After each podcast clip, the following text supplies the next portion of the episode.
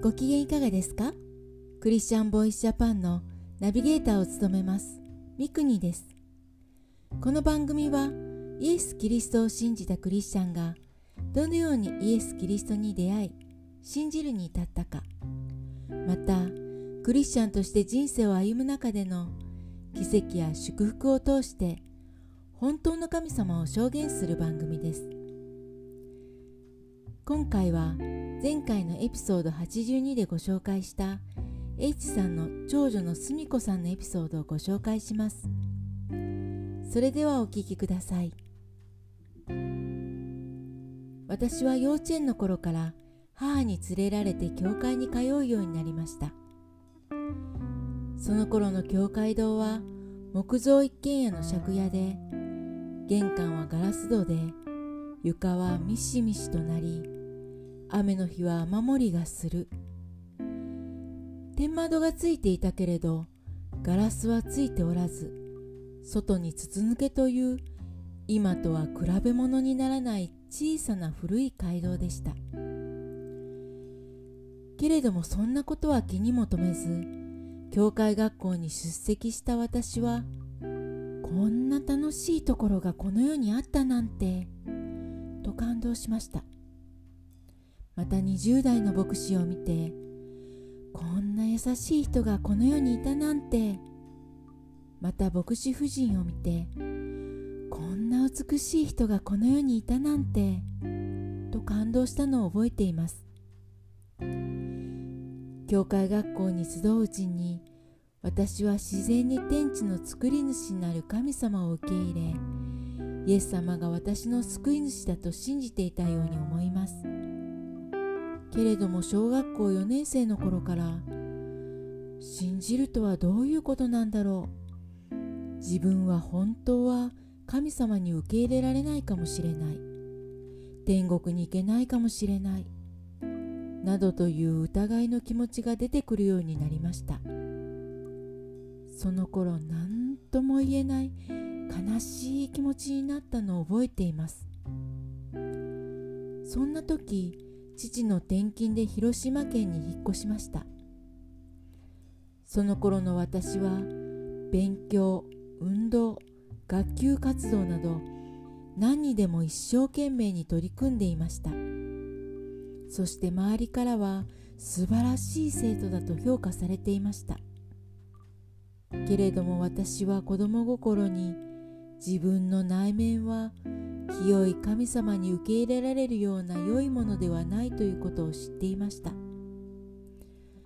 誰にも言えない妬み意地悪な思い不従順な思いなど神様を真正面から見ることのできない罪があることを知っていました。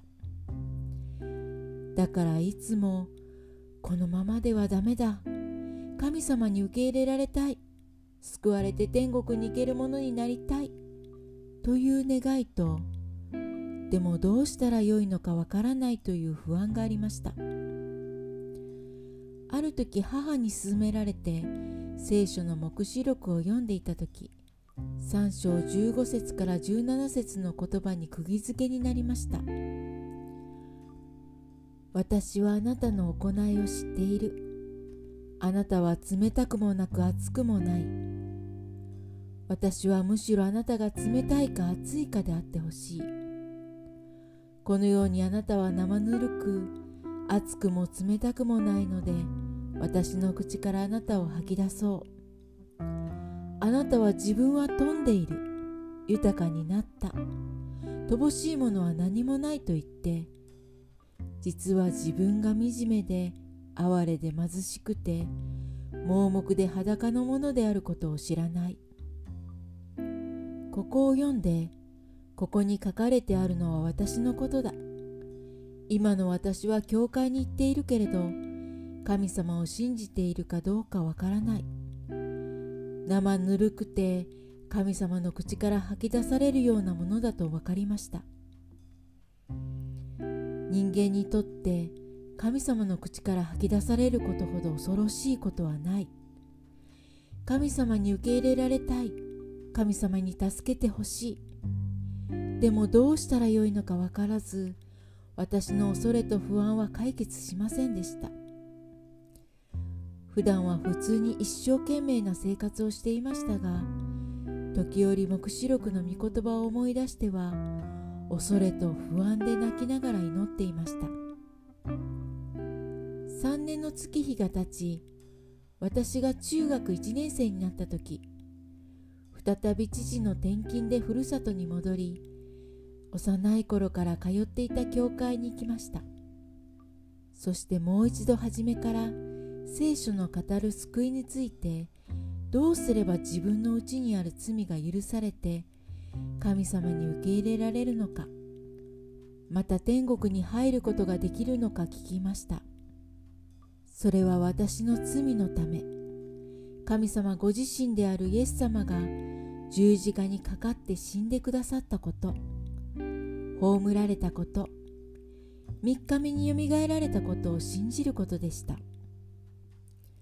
私は信じるということがどういうことかわからなくなっていたのですがこの時信じるとは神様の約束の御言葉をそのまま自分のこととして受け入れることイエス様ご自身に自分をお委ねすることだと気がつきました。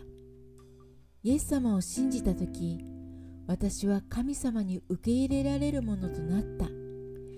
神様の口から吐き出されるものではなくなった。という喜びと平安でいっぱいになり涙が止まりませんでした。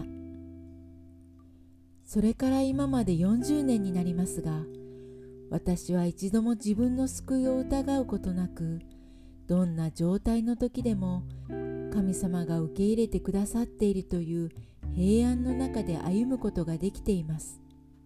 それどころか神様は主はあなたの一生を良いもので満たされるの通りに私にたくさんの恵みと祝福を与え続けてくださっています。